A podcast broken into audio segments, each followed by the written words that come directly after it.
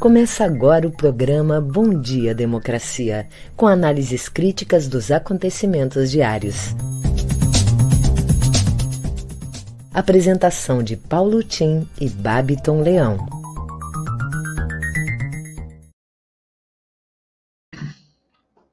Bom dia, democracia. Bom dia, democratas de todos os quadrantes do Brasil. Bom dia, internautas que nos seguem nesse programa, meus caros colegas de trabalho, convidados de hoje, Mari Perusso e o Benedito Tadeu. Oito horas da manhã em Brasília e não nos cansamos de esperar a abertura do impeachment contra o presidente Bolsonaro. Mas se não for pelo impeachment, vai pela urna. 2022 está aí. Bom, hoje, dia 13 de dezembro, uma segunda-feira, e um dia para nunca mais esquecermos. Em 1968, em resposta aos anseios democráticos que eclodiam pelas ruas das principais capitais do país, culminando no Rio de Janeiro, o governo edita o famigerado AI-5, umbral dos anos de chumbo da ditadura militar, suspendendo direitos fundamentais, caçando mandatos e servidores em todo o território nacional, prendendo e arrebentando nos porões do regime, com apoio de grandes grupos econômicos e mandando para o exílio milhares de patriotas. Era para nós um tempo de resistência heróica e todos os que se jogaram naquela luta com o risco de suas próprias vidas merecem nosso respeito. Nos dias de hoje, em algum lugar do mundo, ainda há resistência contra a opressão e violência. Uma das formas mais temíveis dessa resistência é a luta pela informação. O pior do sistema de dominação contemporâneo não está nas tenazes de ferro da escravidão, mas nos civilinos mecanismos de formação de opinião através do monopólio dos meios de comunicação a serviço da destruição do planeta, dos países, das comunidades e da capacidade de cada um formular decisões próprias. Somos vítimas de algoritmo, de fake news e da cuidadosa, se não criminosa, seleção de informações que nos são diariamente transmitidas, conformando-nos como uma grande massa alienada. Nessa, nesse meio, heróis anônimos e abnegados da mídia alternativa se esforçam para trazer a público verdades sonegadas por grandes potências e enormes conglomerados econômicos dentre eles Julian Assange. É um grande herói contemporâneo ao fundar o Wikileaks e informar o mundo sobre estes bastidores. No Brasil, devemos ao Wikileaks, ao Wikileaks a descoberta da farsa da Lava Jato, cujo principal protagonista e seu epígono mais próximo, inomináveis, agora tentam as urnas por um partido de direita. Diziam-se técnicos, agora tentam as urnas e vão tentar, por aquilo que tanto condenaram, fazer alguma coisa pelo país. Bem, Julian Assange está preso na Inglaterra e na iminência de ser entregue para o governo americano, onde apodrecerá em alguma prisão, acusado por traição, por ter revelado intenções criminosas do tio Sam. Consta que, em busca de vingança, a CIA planejou seu sequestro e assassinato. Sua saúde definha neste fim de semana, teve novo acidente cerebral. Temos feito pouco em sua defesa, sendo-se destacar a carta em que Lula e Dilma, com ele, se solidarizam, exigindo libertação imediata. Merecia não só mais e mais contundentes notas de protesto, da BI, FENAGE, OAB, partidos com viés democrático, ONGs de direitos humanos, defensores da democratização da informação, democratas do mundo inteiro. Mas, além disso, precisaríamos de manifestações massivas em solidariedade a Assange. Aqui, no entanto, registramos nosso modesto apoio à sua imediata libertação por razões políticas e humanas. Liberdade para Assange. Vamos então às manchetes do dia com o Babiton Leão. Bom dia, Babiton. Bom dia, democracia. Bom dia, Paulo Tim. E bom dia para toda a nossa audiência. Desejando uma ótima semana para todo mundo, um início de semana para todos que nos escutam. Quero trazer agora algumas das principais manchetes do dia, iniciando pelo G1. O Brasil registrou 82 mortes por Covid-19 nas últimas 24 horas, totalizando 616.941 óbitos desde o início da pandemia. O governo diz que deve editar nova portaria após Barroso exigir passaporte da vacina. Expectativa é restabelecer Conecta SUS até terça-feira, diz ministro. Ministério da Saúde confirma 11 casos da variante Omicron no Brasil. Equipe da TV Bahia é agredida por seguranças e apoiadores de Bolsonaro. Chuva na Bahia. Estado registra sete mortos, 70 mil atingidos e 3.700 desabrigados após dias de temporal.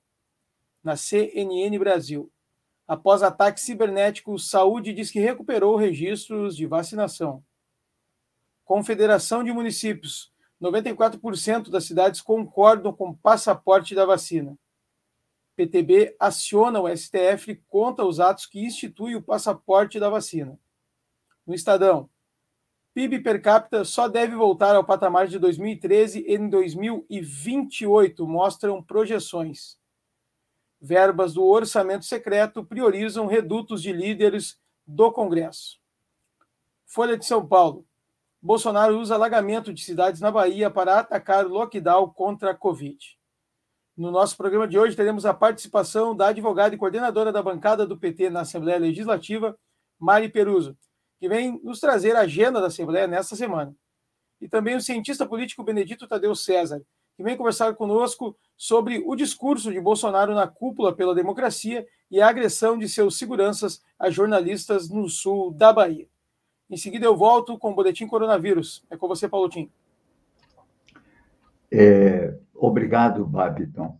Eu é, destaco aqui, porque é uma notícia que nos toca muito de perto, o Tenente Vermelho, como era conhecido, José Wilson da Silva, foi assassinado em circunstâncias misteriosas na véspera de seus 90 anos. Ele foi vereador em Porto Alegre em 1964 e foi um batalhador incansável pela redemocratização do país. Em nota pública, o Comitê Estadual do PCdoB afirmou, aspas, inclina suas bandeiras de luta em homenagem a este grande patriota que teve toda a sua vida dedicada à liberdade no Brasil e ao seu povo. Seu exemplo frutificará nas nossas lutas e vitórias contra todas as formas de opressão e exploração. Aqui chamo atenção também sobre os principais capas dos principais jornais do país, em complementação às manchetes destacadas pelo Babiton. Capa de O Globo. STF determina que governo exija imunização de viajantes que entrarem no país. Capa do Estado de São Paulo. Orçamento secreto prioriza redutos de líderes do Congresso Nacional. E o Arthur Lira, em manifestação esse fim de semana, o rei Arthur, que maneja o orçamento secreto, este orçamento secreto, que está hoje nas capas do Estado de São Paulo, dizendo que, na verdade, as, não há orçamento secreto, é tudo muito aberto e todo mundo sabe para onde vão os recursos, mas não se sabe direito em nome de quem esses recursos. Tudo indica, portanto, que são líderes do Congresso, afinados, claro, com o governo, e que operam nesse mecanismo um pouco espúrio né, de troca de favores com aprovação de projetos de interesse do governo, como foi a PEC dos precatórios. Capa da Folha de São Paulo. De olho nas eleições, governo e Congresso esquecem reforma. Agora, a única coisa que interessa são as emendas parlamentares, o orçamento secreto, porque isso é que vai pingar nas suas bases eleitorais, garantindo, eventualmente, suas reeleições. Com isso, claro, desaparece qualquer estratégia de governo com vistas à recuperação da indústria nacional e à retomada do desenvolvimento do país. Não existe mais plano estratégico de desenvolvimento. O que existe é a colcha de retalhos em nome de interesses válidos, importantes, mas que não se articulam numa diretriz que possa se visualizar um caminho para a retomada do desenvolvimento. Serão obrinhas aqui ou acolá, um espichadinho, um puxadinho, tudo dentro de interesses que são interesses menores do ponto de vista nacional. Bem, o assunto do dia no podcast da Globo trata do Natal com fome. O tema da fome, insistimos toda semana passada, volta a ocupar os analistas, a imprensa. O Brasil está com 20 milhões de pessoas. Tínhamos em 2016 8 milhões e meio. Agora estamos com 20 milhões, beirando a situação de miséria e vivendo numa situação de extrema vulnerabilidade. Tanta vulnerabilidade que é difícil até achá-los, porque são pessoas que não dispõem de meios para terem uma residência, terem um endereço, um CPF e até serem atingidos pelos, pelas transferências e os auxílios que o governo vem assegurando. De qualquer maneira, volta, portanto, o Natal com fome. Diz o assunto do dia hoje no G1. O segundo ano da pandemia agravou uma situação que já era de milhões de brasileiros o ano passado: a insegurança alimentar. A demanda por doações de comida cresceu 30%, mas o volume caiu 20%, uma realidade que agentes sociais definem como perturbadora. Nesse episódio, orientação sobre como colaborar em cada uma das suas cidades. Lembro também o que eu trouxe e chamei a atenção que a fome força famílias do Nordeste a comerem lagartos, matéria da Folha UOL no seu podcast da semana passada. E aí mando mais uma vez para vocês na newsletter, caso alguém não tenha visto e queira ver, o link para a abertura dessa matéria. As opiniões no fim de semana a grande mídia oscilam entre a análise da crise econômica, com a retomada da inflação e juros nas alturas, e a corrida eleitoral. Um Moro bem grande, tendo um grande destaque, ele tem uma certa bênção da grande imprensa, foi o homem da Lava Jato, e se ofereceu aos grupos, que são os grupos poderosos, na verdade, no Brasil, como o salvador da pátria que seria capaz de redefinir, através da Lava Jato, o sistema político brasileiro, o que não conseguiu. Estamos hoje pior do que estávamos naquela época. Bem, várias matérias, o Merval mesmo é, mostra, né, e todos nós sabemos, que Moro tem estrutura e dinheiro ele vem como candidato, inclusive abençoado pelos americanos, e que vai articular os interesses que sempre foram os interesses dominantes aqui nesse país.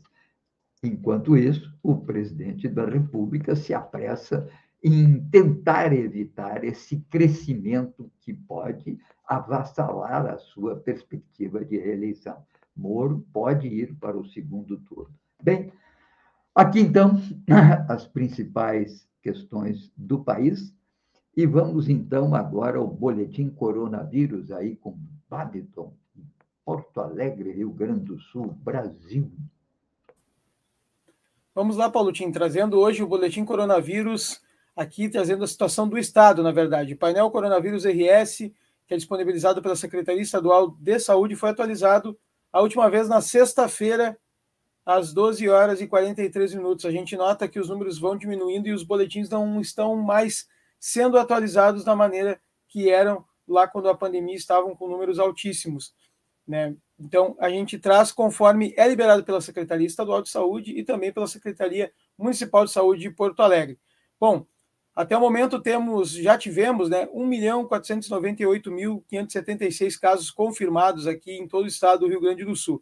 Em acompanhamento, isso na sexta-feira, dia 10, eram 3.659 pacientes. Chegamos à triste marca de 36.273 óbitos e a taxa de mortalidade segue alta, 318,8 para cada 100 mil habitantes, e a letalidade estagnada em 2,4. O que segue diminuindo é a taxa de ocupação em leitos de UTI em geral, 55,3%. Esse número segue descendo. Portanto, são 3.209 leitos em todo o estado e os pacientes estão usando 1.775 destes leitos de UTI em geral. Então, esses são os números do boletim coronavírus de hoje, aqui na situação do Rio Grande do Sul. Em seguida, eu volto com as notícias locais. É com você, Paulo Tim. Ok. Complementando ainda os fatos mais importantes, né, que são comentados hoje na imprensa, começo mostrando essa questão internacional. Né? Aliás, mando para vocês um artigo do José Luiz Fiore, em que ele discute, enfim, a questão da construção da paz no mundo contemporâneo, sobretudo a partir dos anos 80 e principalmente depois da queda do bloco soviético, um artigo que ele fala sobre a leveza da paz. E mostra como, na verdade, não é apenas um interesse imediato do governo americano, mas manutenção do consenso de Washington e uma uma espécie de subordinação do mundo aos seus interesses, mas ele procura mostrar que isso é uma reedição de outros tempos, em que potências hegemônicas procuraram manter a paz, afirmando o seu domínio sobre o resto do mundo.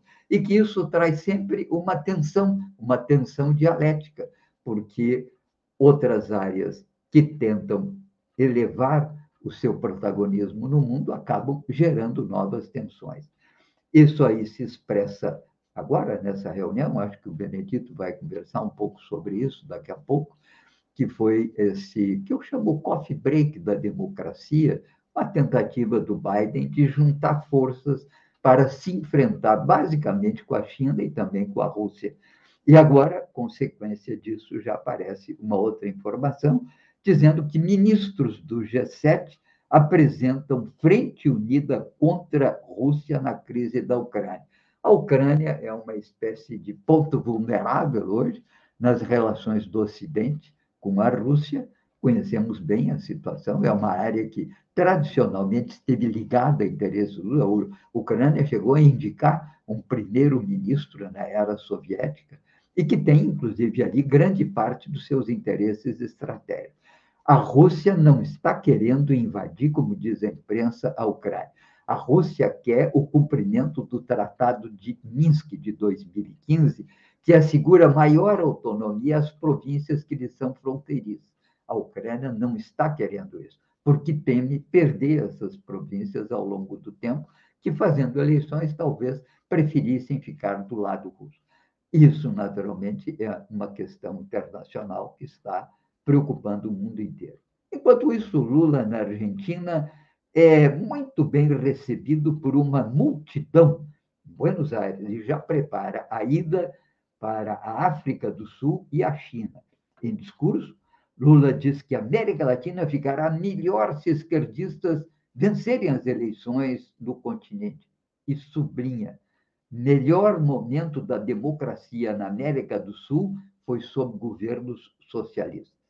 Por outro lado, em Cuba, o nosso querido escritor Padura, ele deu uma longa entrevista à Veja, que está nas páginas amarelas dessa semana, e diz que os cubanos estão cansados e querem ser mais livres. Uma matéria interessante, devemos ler com atenção, e reconhecendo que o problema de Cuba é um problema que é ocasionado pela forte, pelo forte controle que os Estados Unidos mantêm com o embargo sobre a economia. Aliás, um comentário de Ana Amélia Lins Cavalcante destaca assim: Cuba, sem o bloqueio criminoso que sofreu dos Estados Unidos, estaria melhor. Resiste e é um exemplo para o mundo em solidariedade. Não é hora, diz ela, de execrar Cuba quando o mundo inteiro está diante de um avanço da direita. Também em Portugal, as voltas com uma emergência que ganha força com a outra direita e é o orgulho do passado colonial, matéria que nos traz hoje Maiara Paixão, nas notícias do Yahoo, destacando que começa a emergir que nós não estamos ainda vendo em Portugal, um grupo que é um grupo de extrema direita que tem orgulho do passado colonial. Aliás, uma coisa que sempre eu tenho uma ligação grande com Portugal, estou sempre lá, é, sempre me chama a atenção que nunca houve, aliás, em toda a Europa, na França também acontece isso, e já há demandas para que haja uma revisão. Não há uma revisão do passado colonial mesmo os grupos progressistas não conseguiram levar adiante uma crítica radical. É muito comum estar passeando e tropeça num monumento aos heróis da pátria que tombaram na luta, que era a luta colonialista de Portugal e Angola. E muitas vezes se escuta numa briga lá de brasileiros com portugueses, se se percebe essa evanescência colonialista em que eles nos acusam por ter levado Portugal à decadência depois que fizemos a independência. Lamentável. A propósito, vi um excelente documentário na Band, é, Band News, nesse fim de semana, sobre a, o que nós chamamos de inconfidência, incorretamente, de inconfidência mineira, e mostrando a quantidade de ouro que nós mandamos para Portugal e que acabaram ajudando a financiar a Revolução Industrial na Inglaterra. Um documentário muito interessante, muito bom, apresentado pela Band e que chama atenção, sobretudo pela intervenção da historiadora Sandra Starling, que nós não devemos dizer em confidência. Essa é a linguagem do colonialista, é a linguagem de quem abriu os processos que levaram à morte de Tiradentes a nossa visão deve ser a da conjuração, conjuração mineira, conjuração baiana, a conjuração do Rio de Janeiro, por que não dizermos também a conjuração farroupilha aqui no Rio Grande do Sul, que foi parte desse longo processo de transferência do poder dos portugueses para os brasileiros, onde o grito, digamos, de independência foi apenas um momento mas que se consolidou e continua se consolidando através da luta pela conquista da independência econômica, através da afirmação da nossa soberania sobre decisões internas. Bem, também internacionalmente, nova preocupação com o Covid na Europa. Forte onda de Covid, Reino Unido e Portugal leva à retomada de medidas que são medidas restritivas e lá também, como aqui, tem as reações dos negacionistas que não aceitam essas medidas de proteção coletiva. Manifestações grandes, de 30, 40 mil pessoas, na Áustria, no Reino Unido, na Holanda, demonstram que temos que tratar com cuidado essa matéria, porque ela vai ganhando o negacionismo com relação à vacinação, vai ganhando corpo. Eu, num artigo, escrevi outro dia e falei aqui, devemos ter cuidado, porque nem todo negacionista da vacina é um fascista. Grande parte dessas demandas, elas nasceram, inclusive, na esquerda, como crítica à grande indústria farmacêutica, aos interesses multinacionais envolvidos. E, como diz um autor argentino, acabaram no colo da direita mas um assunto importante devemos estudar e refletir com mais atenção. Vamos, portanto, agora às notícias locais com o Babiton. Vamos lá, Paulotinho, trazendo agora aqui as notícias locais dos parceiros do Matinal. Piratini terá de buscar acordo para assegurar a aprovação de reajuste dos professores. Com a expectativa de colocar em votação o projeto de reajuste do magistério no dia 22 de dezembro, um dia antes do recesso, o governo do Rio Grande do Sul terá de arrecadar as terá de arregaçar, perdão, as mangas para buscar um acordo sobre a matéria.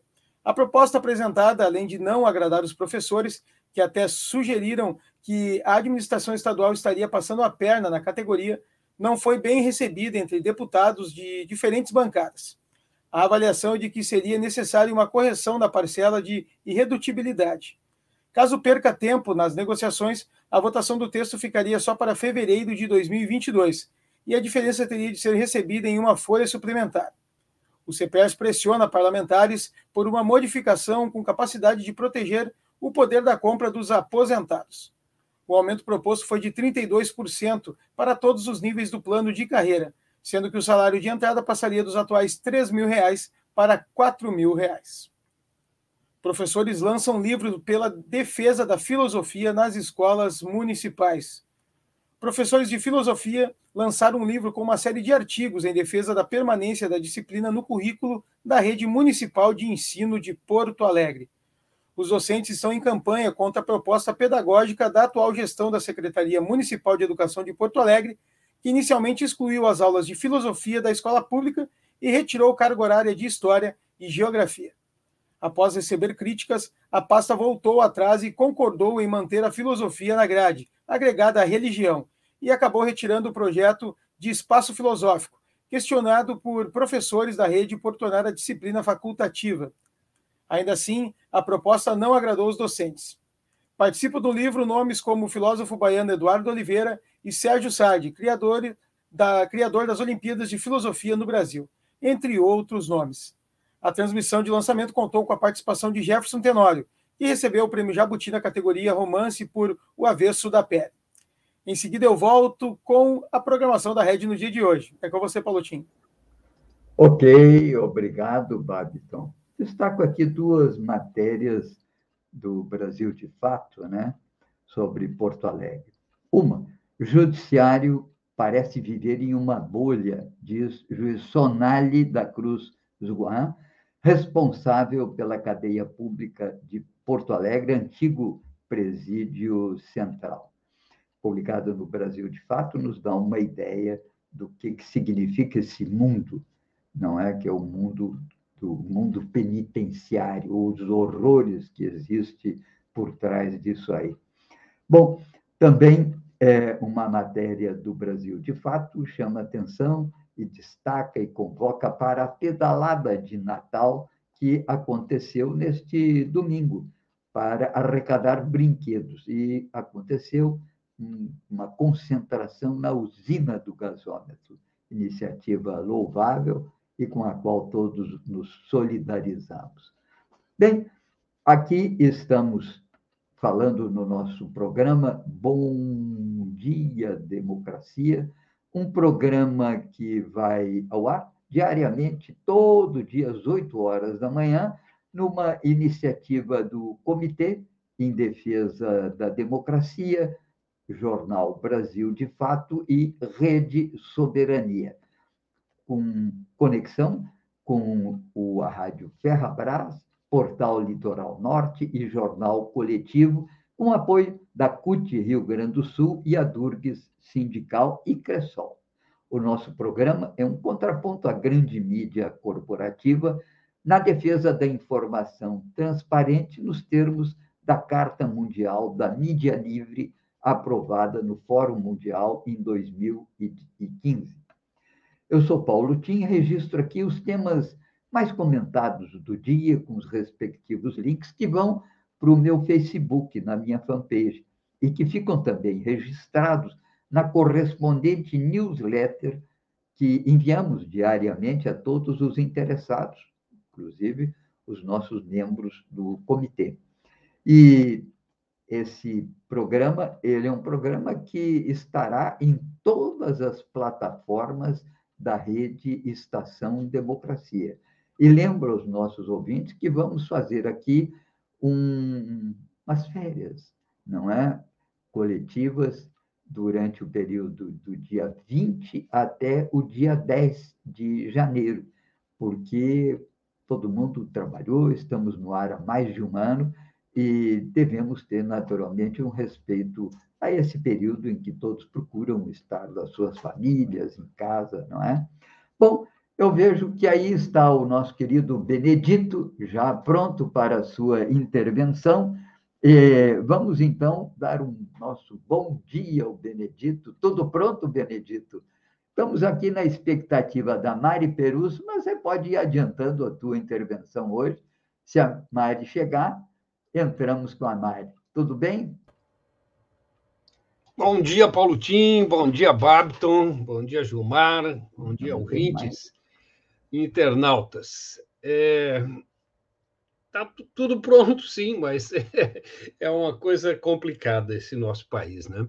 Eu me propus hoje a falar sobre a cúpula da democracia, a participação do Bolsonaro na cúpula da democracia e a, a agressão que, que os seguranças do Bolsonaro fizeram no mesmo dia né, a, a, a repórteres da TV Globo.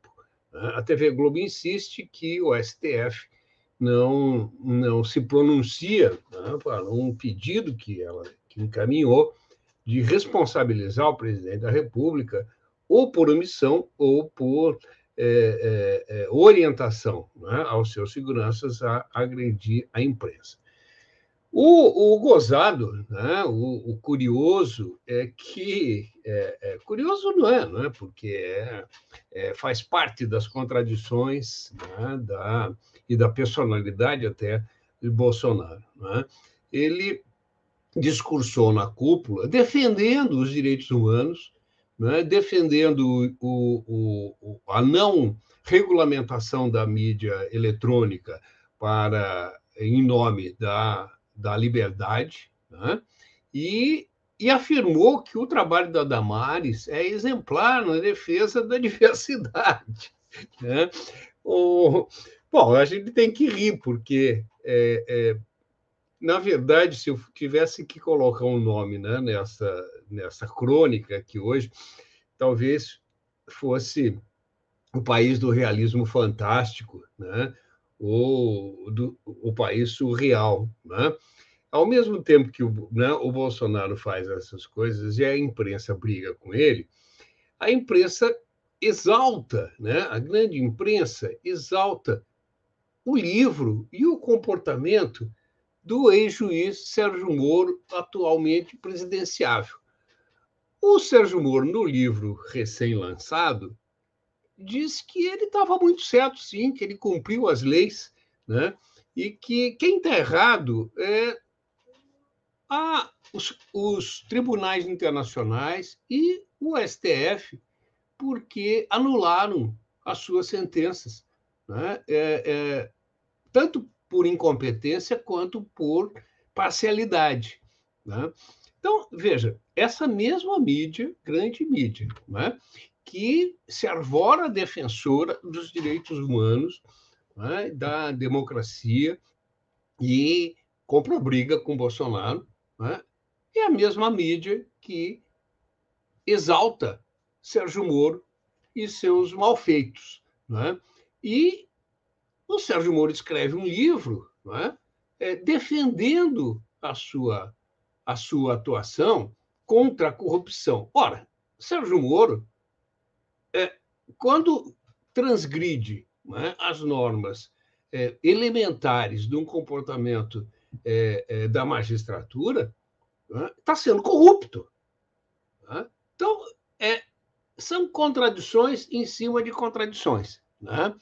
É, é, muito difícil né, a, gente, a gente encontrar né, coerência é, nas ações. A coerência, obviamente, está é, naquilo, né, na, na, na negação daquilo que o Paulo Tim fez referência agora há pouco, né, do, no discurso do Lula é, na Argentina, né, quando o Lula lembra que foram os governos socialistas os que mais promoveram a democracia nas Américas, né, com a ressalva feita pelo próprio Tim, é? de que a situação em Cuba, com todas as, ou se a gente quiser acrescentar também é, na Nicarágua, é? com todas as ressalvas que se possam fazer, é, tem-se que admitir também que, é, e, e, em Cuba a gente tem que entender o bloqueio econômico, tudo isso, né? mas é, é, não há, não é uma, um primor né, de democracia. É, apesar de que a democracia né, não é um, um conceito abstrato e não pode ser é, expandido para o mundo aquele o padrão norte-americano. Né? Bené?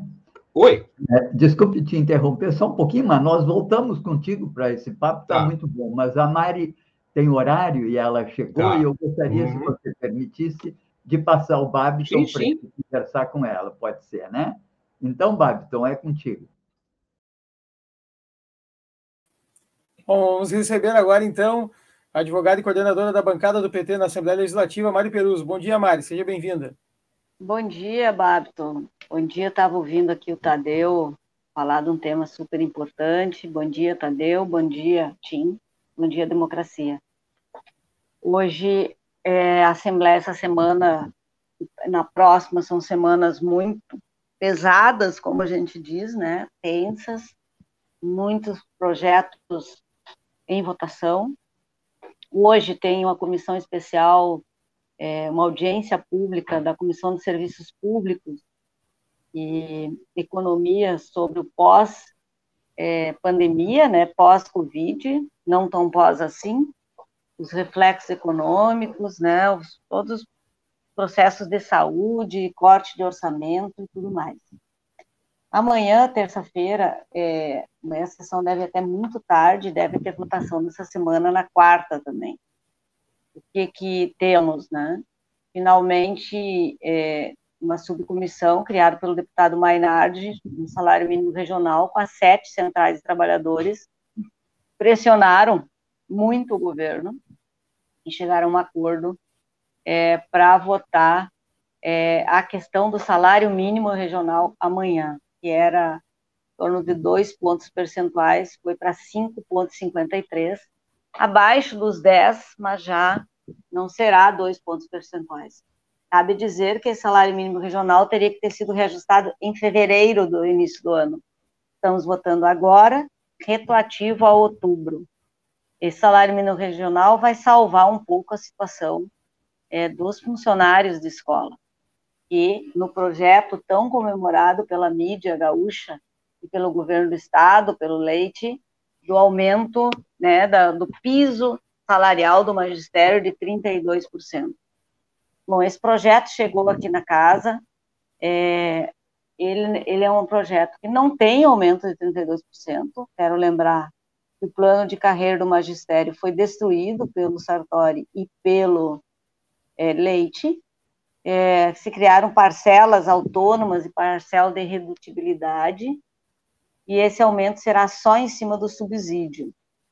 Então, professor, quem, terá, quem terá um aumento maior são professores de contratos emergenciais, sem carreira e que estão é, no, contratados né, no início, sem carreira. Então, esses terão aumento. Quanto mais qualificado o professor ou a professora, menor será o reajuste. Por quê? Tem o reajuste, mas o reajuste com o dinheiro que o professor, a professora já recebia. É descontado da parcela de redutibilidade.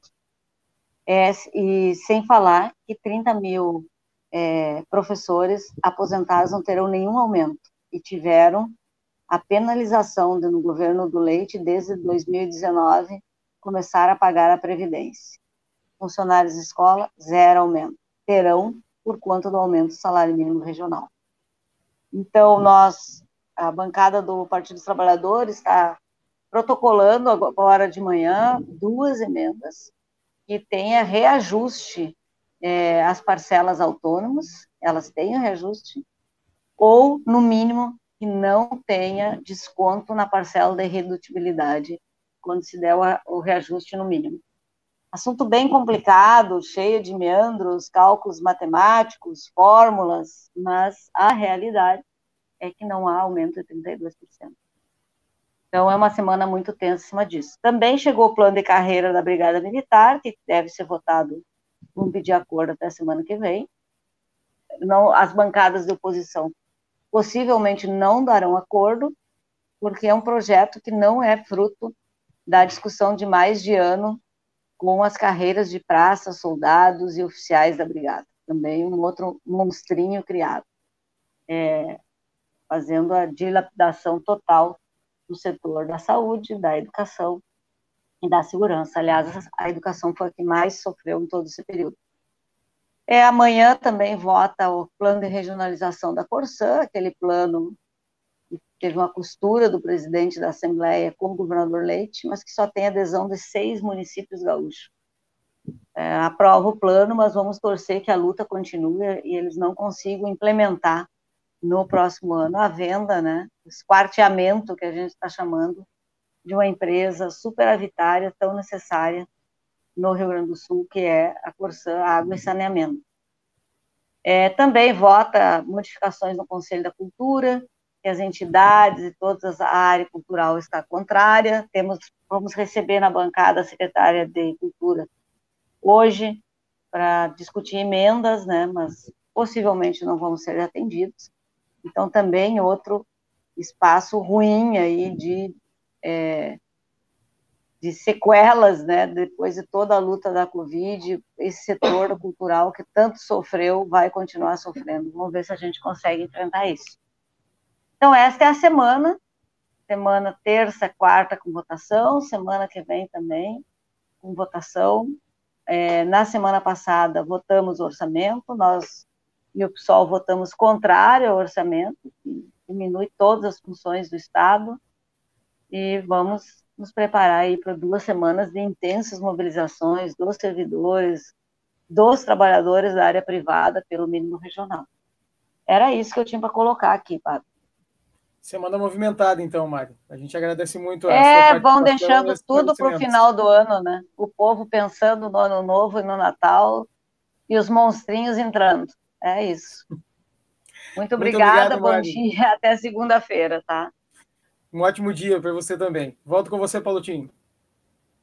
Ok, Babiton. Ok. Bem, eu volto então a palavra para o Benedito, com as escusas de tê-lo interrompido, mas é que a Mari tem compromisso, né? E devíamos dar, então, a, a palavra a ela.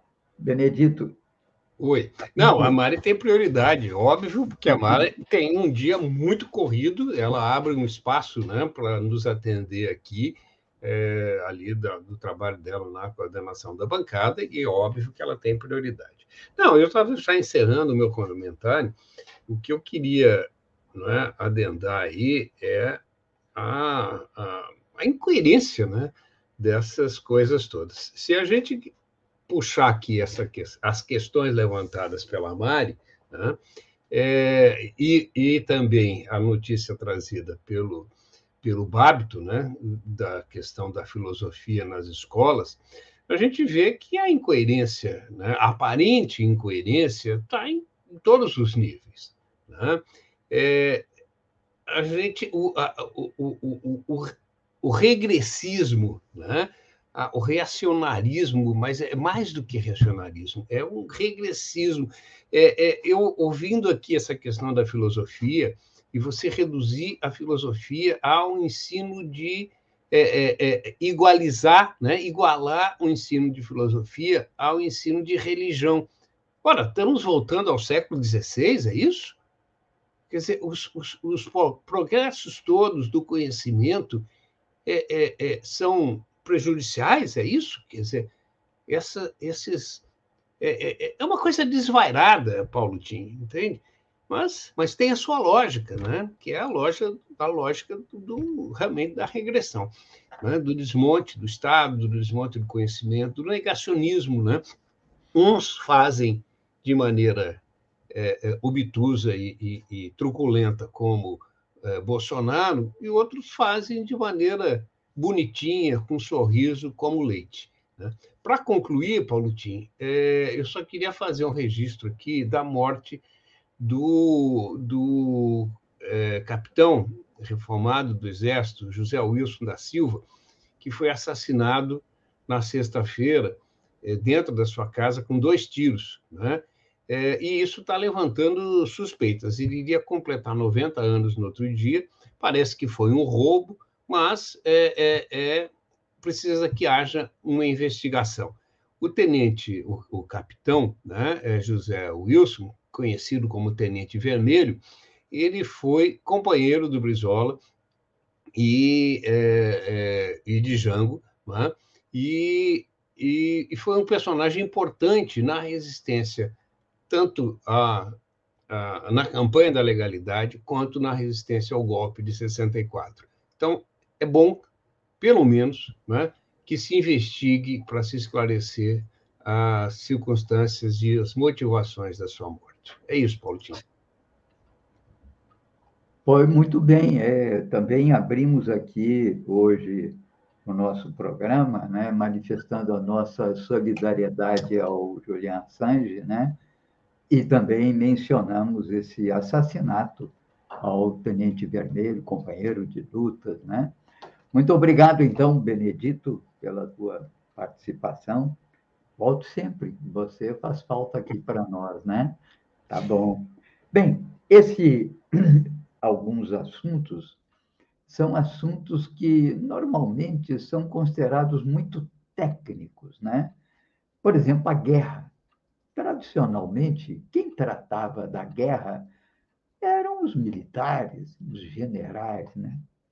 Até que alguém um dia disse, né? A guerra é um assunto importante demais para ficar restrito apenas aos militares e generais.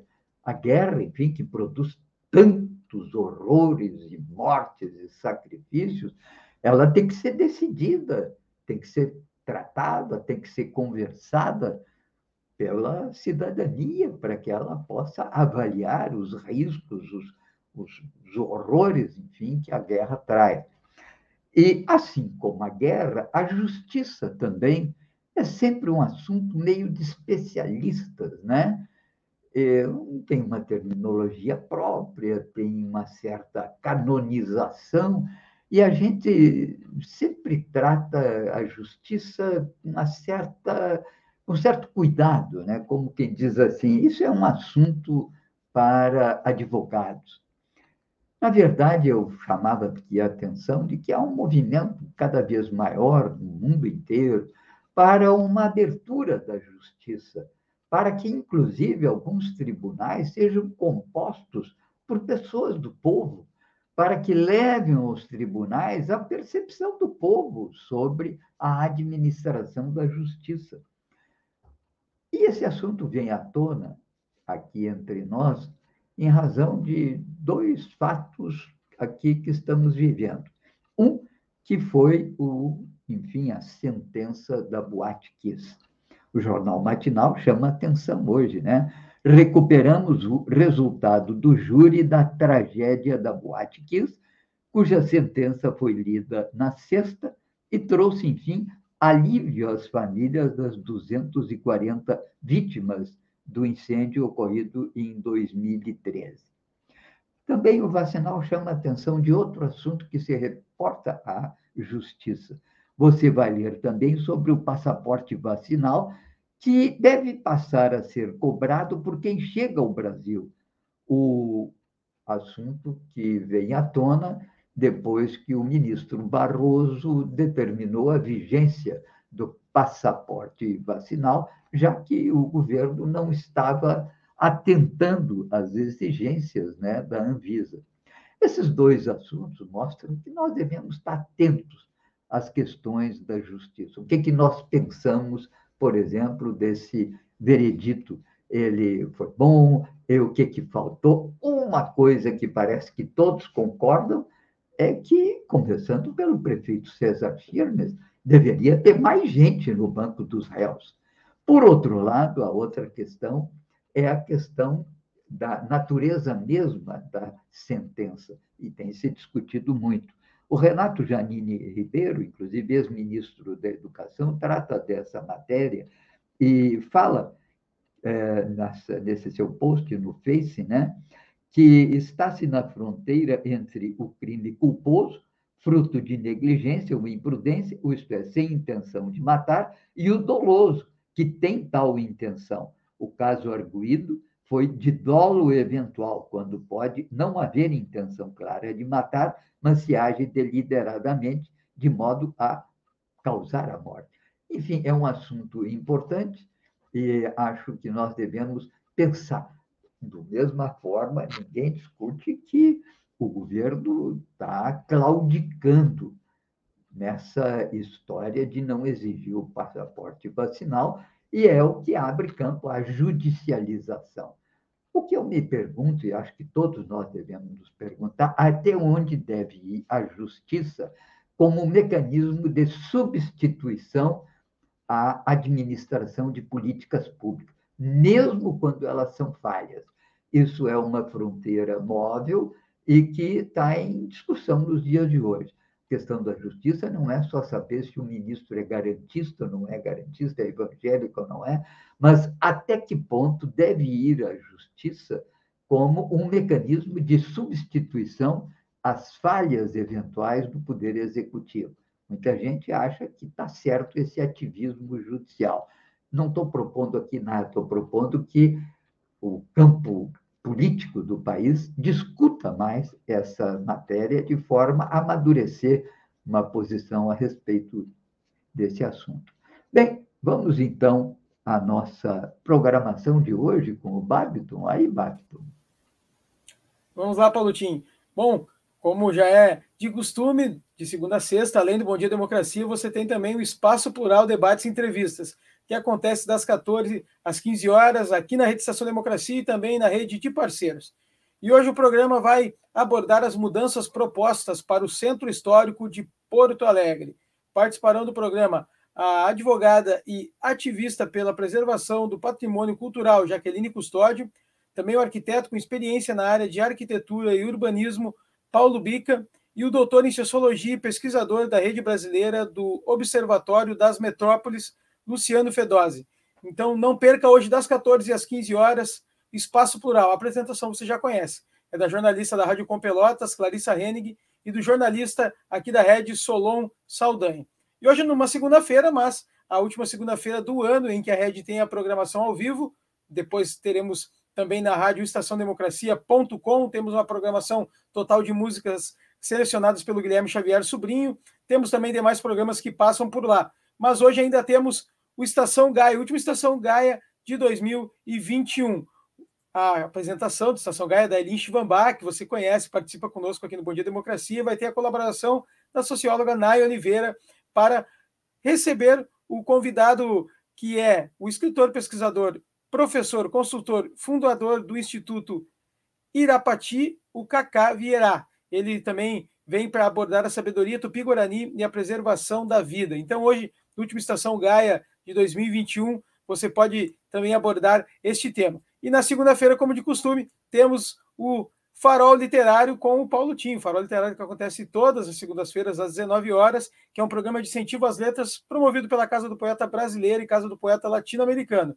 E ele também é realizado pela Casa do Poeta do Vale do Mampituba. Às 19 horas você fica então com Paulo Tim, estaçãodemocracia.com e também aqui nas nossas redes. Aproveita, vai lá no YouTube, ativa o sininho, nos segue na, na página do Facebook e também vai lá e assina o canal do YouTube e fica por dentro de toda a programação da rede. É com você, Paulo Tim. Ok, ficam todos, pois, convidados aí hoje para assistir o Farol Literário, um programa que levamos ao ar toda segunda-feira de incentivo às letras e de valorização da nossa sobretudo tivemos um probleminha no sinal do nosso querido Paulo Tinho, nosso âncora. Deve ter tido algum problema, como ele sempre diz, o tranco da estrada. É melhor estar com o tranco da estrada, né? Que é a internet que às vezes nos deixa na mão ou uma queda de energia elétrica. Mas como vinha dizendo, vinha dizendo Paulo Tim, esse aqui é o programa Bom Dia Democracia, o programa da Rede, que é do Comitê em Defesa da Democracia, e de segunda a sexta a gente aborda aqui os principais assuntos diários. Estamos voltando já com a presença ilustre do Paulo Tim, já está aqui conosco.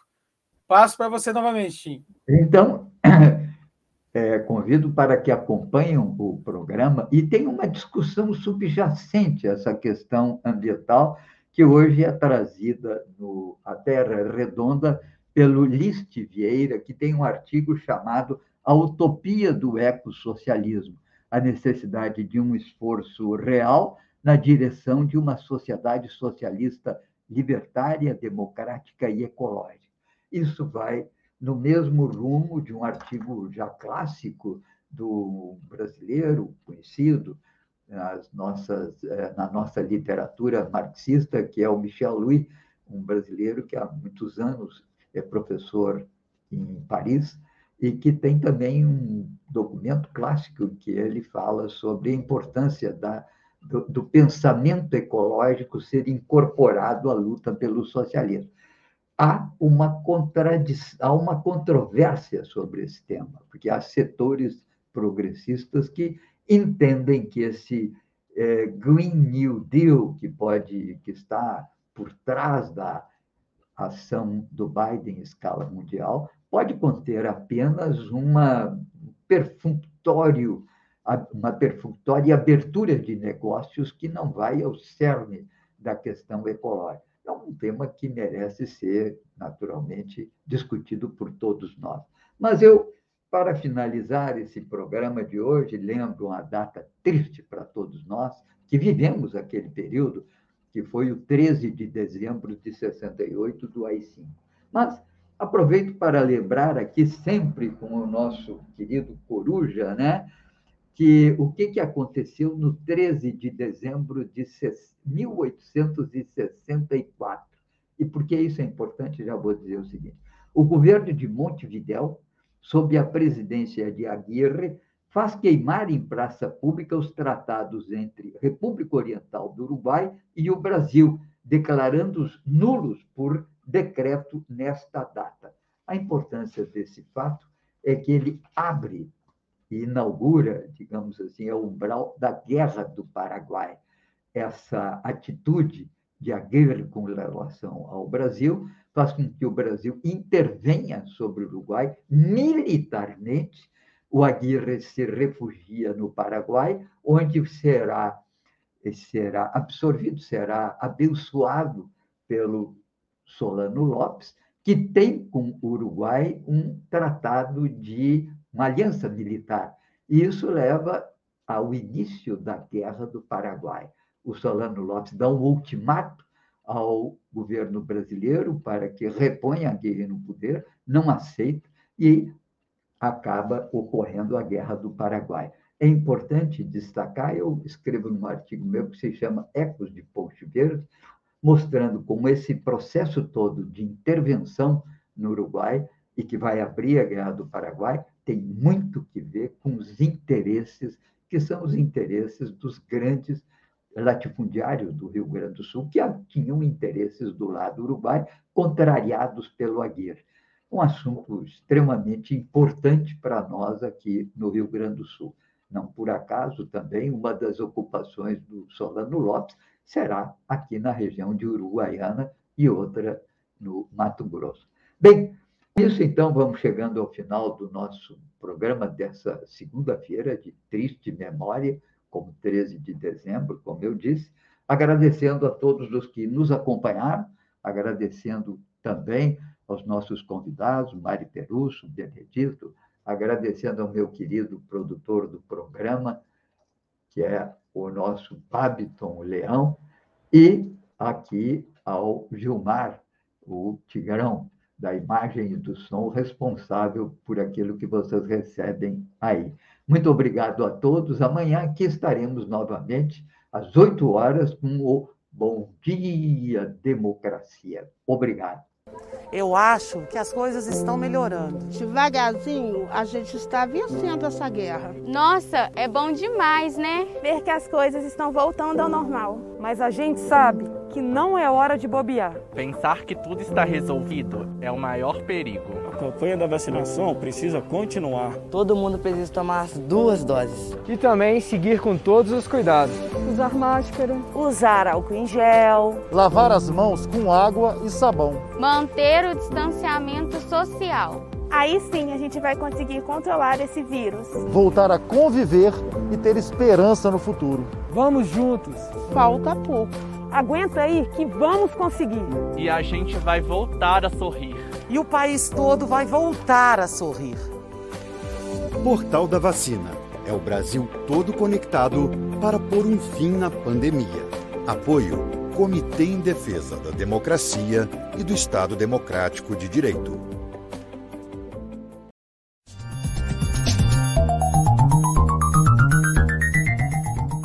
Este foi o programa Bom Dia Democracia. Nos encontramos amanhã às 8 horas.